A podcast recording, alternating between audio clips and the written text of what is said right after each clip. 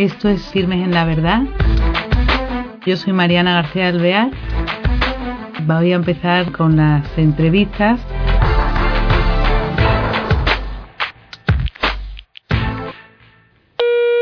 Hola queridos oyentes, bienvenidos a un nuevo programa de Firmes en la Verdad. Hoy tenemos al otro lado del hilo telefónico a una persona, para mi modo de ver, de mucho calado. Él es, se trata de José Luis Olaizola, que es natural de San Sebastián, aunque abogado, sobre todo eh, lo que hace es ejercer su carrera literaria y eh, consigue bastante, es galardonado con premios españoles, europeos y escribe numerosísimos libros, más de 70 yo creo, si no que él me corrija.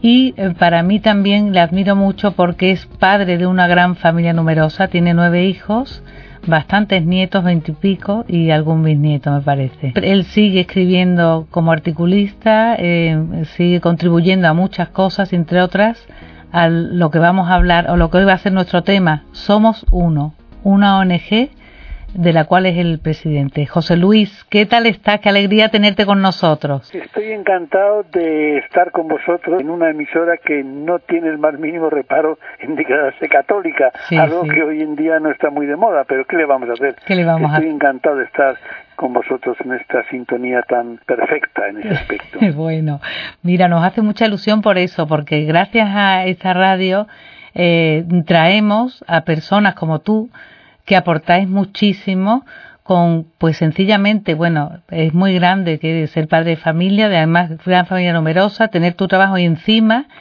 ¿cómo nace el proyecto, esta ONG de Somos Uno?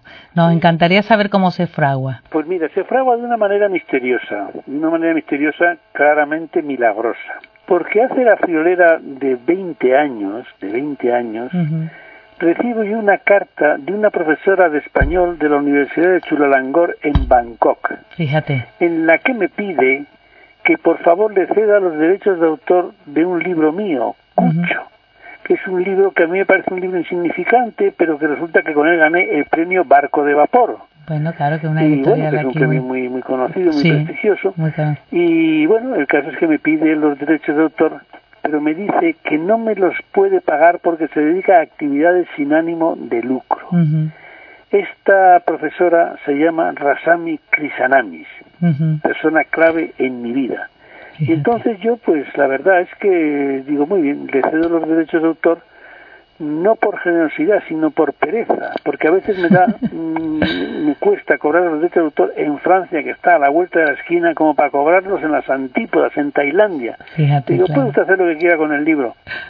Y al poco tiempo, bueno, al poco tiempo, no, unos, unos pasados unos meses, recibo un sobre en el que venía mi libro Cucho, traducido al tailandés, que es un lenguaje muy culto, procedente del sánscrito de puntos y comas, y unas fotografías, unas fotografías en las que ponía escuela construida gracias a los derechos de autor de Cucho. Fíjate. Una escuela sencilla, de madera, tal, pero bueno, que tenía buena pinta. Y una foto, otras fotos de huerto con el que los niños toman en media mañana gracias a los derechos de autor de Cucho. Y entonces tomo clara conciencia de que en España seré un don nadie, pero que en, en, Tailandia me he convertido en un mecenas, que estaba haciendo cosas con mi libro. Bueno, pues bastante emocionado por esta respuesta tan insólita de la cesión de un libro mío, que es un libro infantil de, de 50 páginas, que no tienen, me parecía a mí que no tenía mayor trascendencia, pero estaban haciendo esas cosas tan bonitas. Y ya empieza una relación con Rasami Krisanamis, sí. eh, muy intensa, muy intensa bueno, si quieres preguntarme alguna cosa. Oye, qué bonito, ¿no? Eso que me imagino que sería un poco shock, ¿no? Decir, tan lejos de aquí, traducido a otro idioma que no me lo hubiera imaginado nunca. ¿Qué pasa aquí, no? A partir de ese momento, eh, mm, le empieza a hacer otros libros míos. Otros, libros míos y Rasami me mandaba siempre, pues con este libro hemos hecho un pequeño edificio para, para residencia de profesores, bueno, no te digo más que en estos momentos yo creo que soy el autor europeo más traducido tailandés gracias a Rasami, porque ya se han traducido muchísimos libros míos y con mis libros iban haciendo distintas cosas. No te digo más que yo creo que hay hasta un pan, bueno, no es que creo, es que lo he visto con mis propios ojos, Fíjate, por lo que te contaré. En tu casa, en tu casa tus hijos dirían, papá, vamos a conocer aquello, ¿no? No, no, es que no es que vamos a conocer aquello, sino que Rasami es una hispanista, obviamente, que da clases de español en la, en la Universidad de Chulalangor, en Bangkok. Y entonces Rasami viene a España, que es una cosa que hacen con frecuencia los hispanistas, vienen a España para reverdecer el idioma, vienen a España y ya nos encontramos, abrazos, no sé qué, no sé cuántos, tal y cual. Y me dice, José Luis, tienes que venir una, a dar una conferencia a los hispanistas tailandeses. Y yo según salía por la puerta le digo a, Marisa, mi mujer, Mira, Marisa, yo lo último que hago es ir a dar una conferencia a Tailandia. Efectivamente, tres meses después volaba en la TAI vía Roma, porque cuando Rasami se empeña en algo es inútil negarse. Ya la había organizado con la Embajada de España, con el Ministerio... Bueno, y entonces ahí conozco a la verdadera estrella de este asunto, que es el padre Alfonso de Juan, misionero jesuita, que lleva 40 años en Tailandia luchando contra los dramas de los boat people del Vietnam ha llegado a dirigir un campo de refugiados camboyanos en la época de Pol Pot, o sea que es un y conozco al padre Alfonso de Juan. ¿Y tú qué conoces? ¿Al padre Alfonso a través de Rasami? Ella era... A través de Rasami, porque Rasami, que es budista, porque yo incluso cuando vino a España, pues bueno, será una católica que le interesa. No, no, no, no, es una budista estricta del movimiento Santiasok. Lo que pasa es que tiene unos valores que considera que son muy, muy próximos al, cristianismo. Y ella es una gran admiradora del padre Alfonso de Juan y una gran colaboradora suya. o sea que ella, aunque sea budista, se considera completamente como me confiesa ella, porque ya te puedes imaginar la amistad que hemos hecho, es una budista con corazón cristiano. Y es una gran colaboradora de Padre Alfonso, por eso Padre Alfonso va a una de mis conferencias. Y una de esas conferencias es cuando nos conocemos, trabajamos una relación.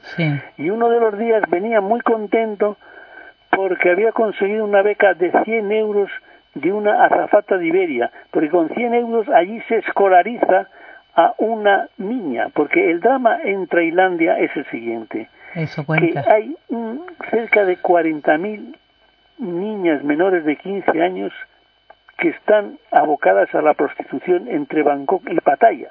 O sea, un drama de proporciones increíbles. Porque es un número... un turismo sexual, porque hay una cultura tailandesa que no es demasiado contraria al prostíbulo, una situación muy más desagradable.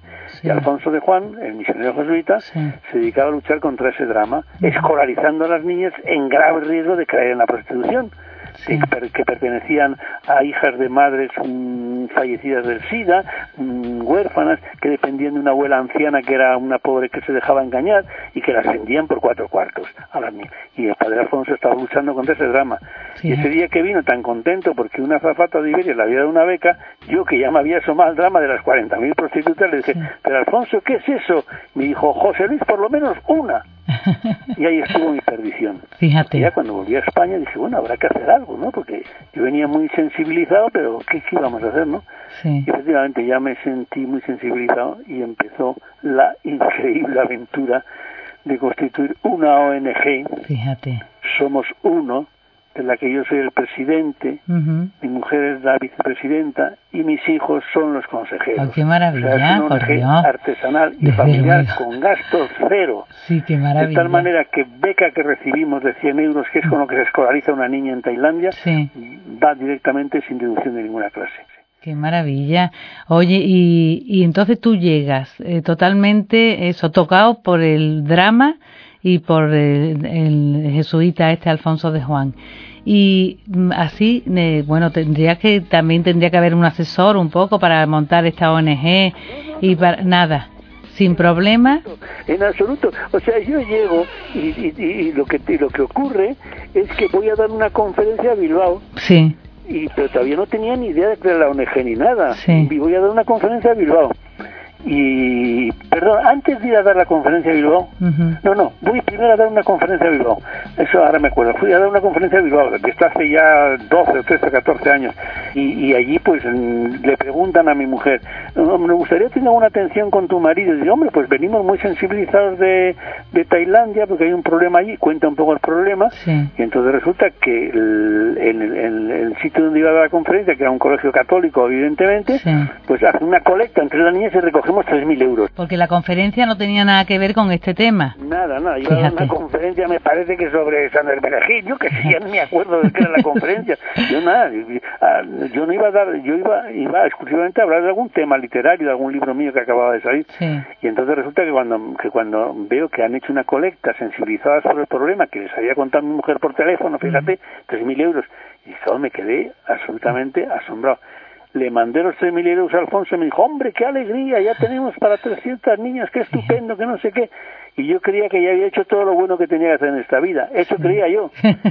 Porque a continuación escribo habitualmente en la revista Telva y escribí un artículo en la revista Telva en el que ya sí, ya claramente contaba este problema y al final decía, si usted, querida lectora, quiere colaborar a paliar este drama, puede hacerlo suscribiendo una beca de 100 euros que en Europa no es mucho, pero allí es una fortuna.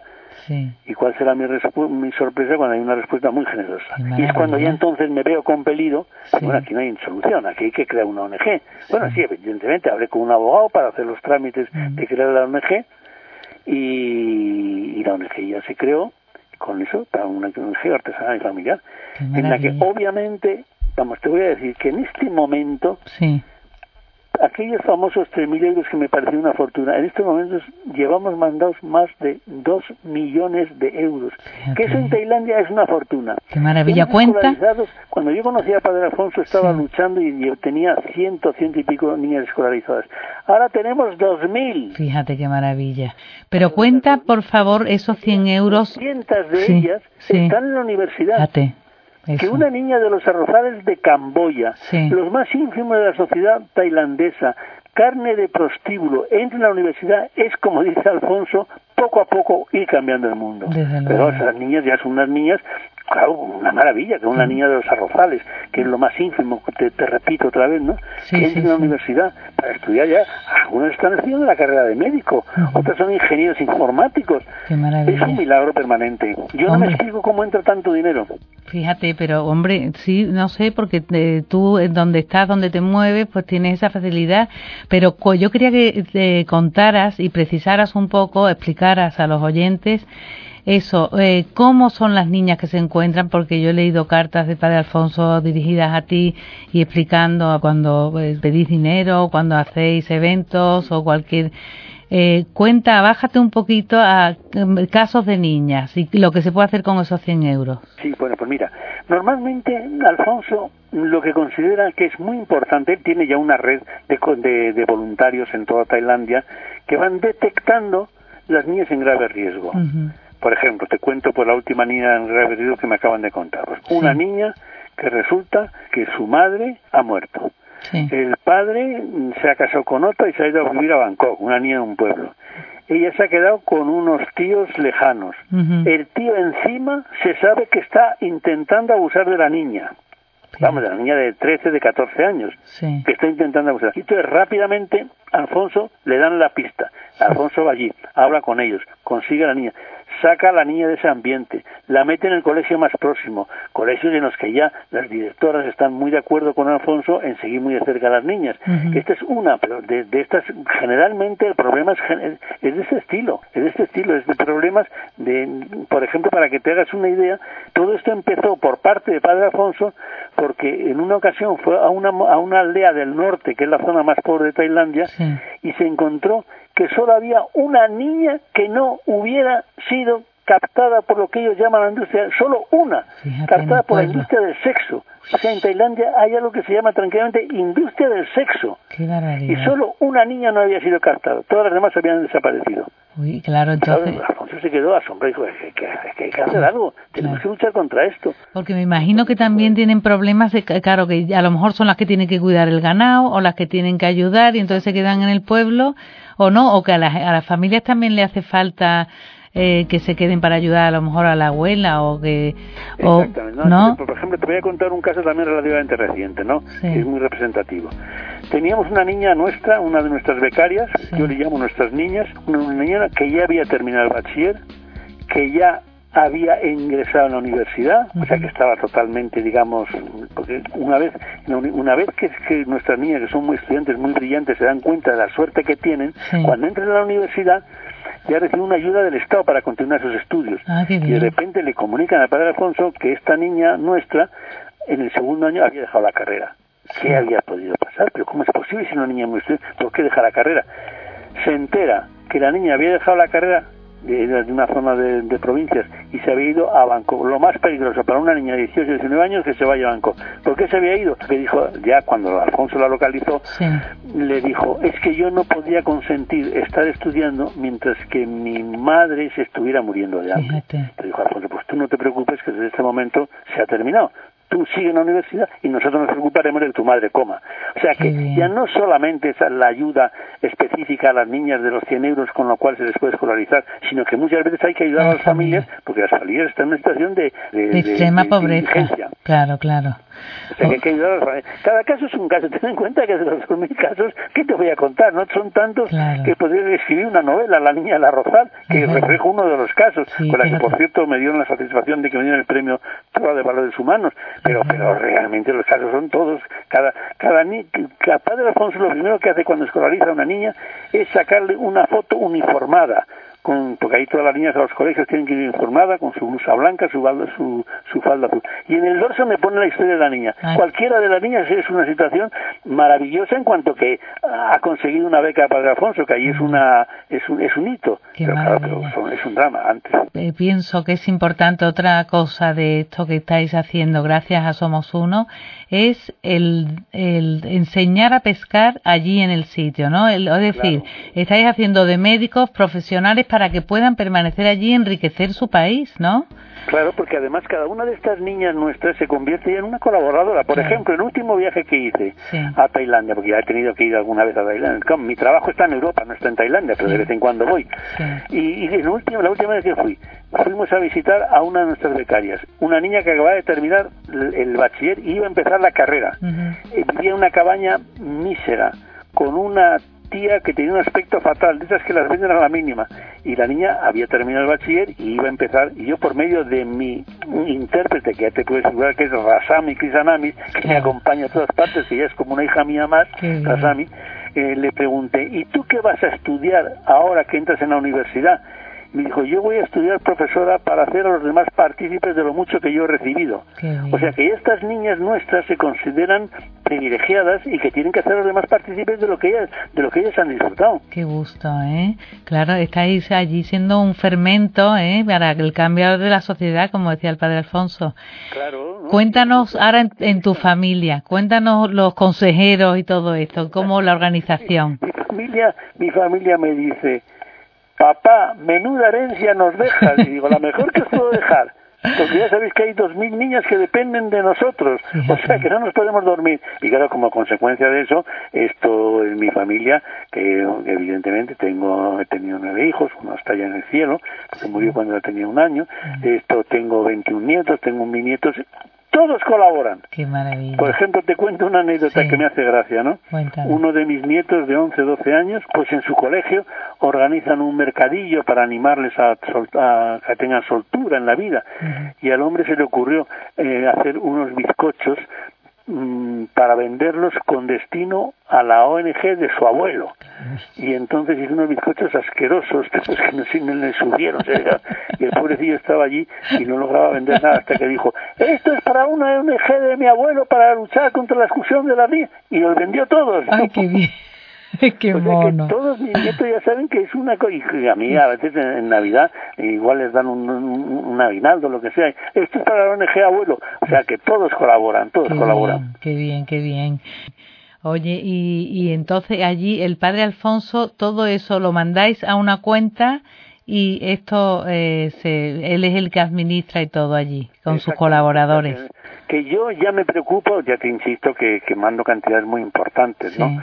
Por ejemplo, antes de ayer he mandado 10.000 euros, y me hace una ilusión tremenda. He mandado 10.000 euros. Entonces, este es una, una cuenta corriente que, que tiene Padre Alfonso de los eh, de los jesuitas de Tailandia, que es el que la administra, el que cuida, porque él, él me dice siempre, José Luis, tú no te preocupes, que yo ya cuido de niña que empieza con nosotros, niña, preveo tener los, gracias a, a, Somos Uno, los fondos suficientes para que pueda terminar por lo menos el bachiller si termina el bachiller, luego un buen número de ellas entran en la universidad, como es lógico. Claro, claro. Oye, que mm, se nos ha pasado el tiempo volando. Porque yo a veces le digo, alguna vez que le mando cantidades muy importantes, le digo, Alfonso, yo no sé cómo, cómo entra tanto dinero. Y él me contesta, tú no lo sabes porque eres un escéptico. Dice, son los ángeles de la guarda de las niñas. Y Alfonso, porque son budistas. Aunque sean budistas, tienen ángel de la guarda. Claro, porque ellas siguen profesando su fe, la que sea budista, budista, ¿no? No, ellos en principio en Tailandia, en Tailandia eh, está prohibido el hacer proselitismo. O sea que Alfonso obviamente mm, consigue congregaciones católicas, pero no se les puede forzar en absoluto. Él no puede hacer un proselitismo. El proselitismo es el ejemplo suyo de lo que es un buen cristiano, como es lógico. Pero en principio no se puede hacer proselitismo. El budismo es, es, una, no es una religión, es una filosofía oficial del gobierno y es intocable. Luego lo que pasa es que hay zonas del norte, que hay los pequeños, que son de origen católico, ya es otro tema distinto. Pero en principio las niñas son budistas, ¿no? Sí. Y Rasamis Krishnamis es budista y sigue siendo budista. Sí, sí, sí. Oye, pues nos ha encantado, el tiempo se nos ha pasado volando, ¿eh? Es que esto mm, eh, ha estado muy, muy interesante y me gustaría que dijeras algo a, los oyentes sobre Somos Uno, el rasgo que más te guste y, bueno, te agradecemos mucho que hayas estado con nosotros. ¿eh? Pues mira, yo a los oyentes lo que le digo es que hoy en día somos uno, me complica la vida tanto más que escribir libros, que tú has dicho que son 70, ya son 75, has acertado bastante, me complica más que escribir libros. Pero le doy gracias a Dios todos los días de que en la madurez de mi vida, por no decir en la sana tú, me haya dado la oportunidad de colaborar de esta manera con este tema tan entrañable. Qué bien pues eh, ahí queda eso. Muchísimas gracias, Alfonso. si alguien quiere que se asome a la página web Somos Uno, que allí verá toda la información y si alguno quiere colaborar, siempre será bien recibido. Muy bien, Alfonso le hacemos un saludo aquí y José Luis, muchas gracias por compartir este tiempo con nosotros. ¿eh? Yo encantado de haber estado con una emisora tan simpática. bueno, hasta otro día.